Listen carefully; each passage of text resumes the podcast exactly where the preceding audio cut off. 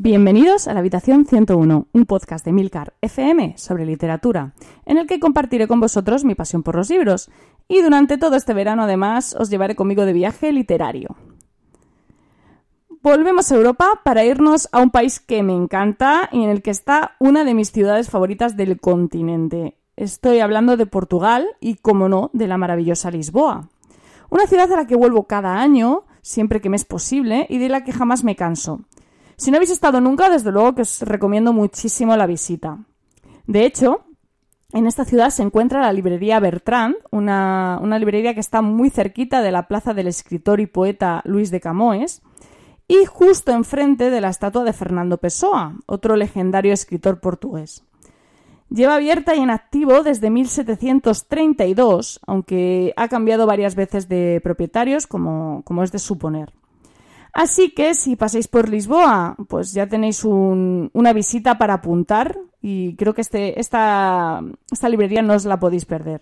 Además, muy cerquita está una pastelería que me encanta, en la que hace los mejores pau de deus de, de la ciudad. Y como veis que Portugal es un país de grandes escritores, hoy os he querido traer al que cuenta con el único Nobel de Literatura del país. Os hablo, como no, de José Saramago. En su día os, os, hablé de las intermitencias de la muerte en aquel especial que hicimos eh, titulado Inmortales. Y hoy os quería hablar de Ensayo sobre la ceguera, una novela que viene muy a cuento en estos momentos y que personalmente me parece una joya literaria. Como veis, Saramago es un escritor que, que, bueno, que me gusta bastante. Como ya os comenté en su día, el estilo de Saramago es complejo. Es un autor que tiene sus propias normas a la hora de escribir y al que cuesta un poco coger el punto. Pero lo compensa haciendo una muy buena literatura y escribiendo historias que de verdad merecen ser leídas. Y bueno, que realmente cuando te acostumbras a, su forma de escribir, pues la cosa empieza a fluir de otra manera. Pero las primeras páginas es verdad que son chocantes como poco. En esta novela y en alguna otra prescinde además de los nombres de los protagonistas. O sea, los, los, nombra según ciertos rasgos que los distinguen. En plan, pues la mujer de las gafas, la mujer del médico, el niño. Al principio es un poco raro, pero bueno, ya os digo que te acabas acostumbrando. En ensayo sobre la ceguera vamos a ver cómo una repentina y misteriosa enfermedad llamada la ceguera blanca hace aparición y bueno, como es de suponer, pues se desata la, la histeria colectiva. Las autoridades tratan de, contener el contagio mediante medidas cada vez más represivas.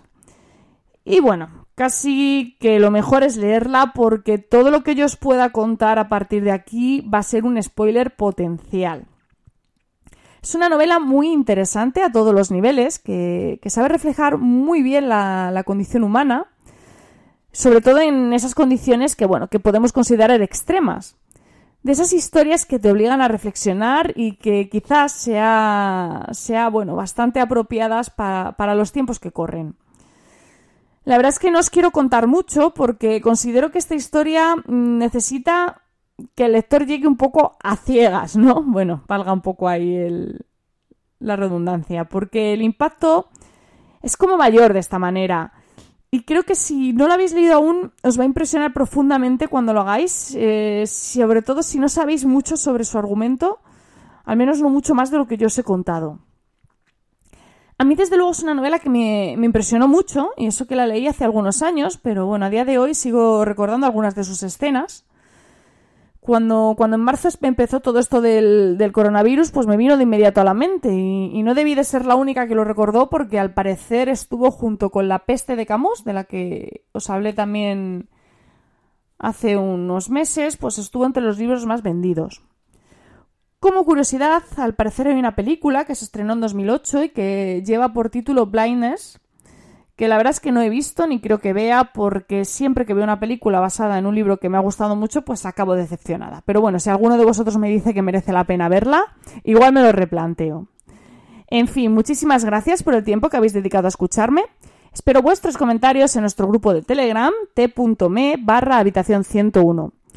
Como siempre, los comentarios los dejo abiertos a sugerencias, a países, libros y todo lo que queráis incluir en este viaje y por supuesto, si queréis recomendar hablar de, este, de esta aventura que estamos viviendo juntos durante este verano a vuestros Seguidores conocidos, pues estaré encantada de que lo hagáis. Leed mucho y recordad, nos encontraremos en el lugar donde no hay oscuridad.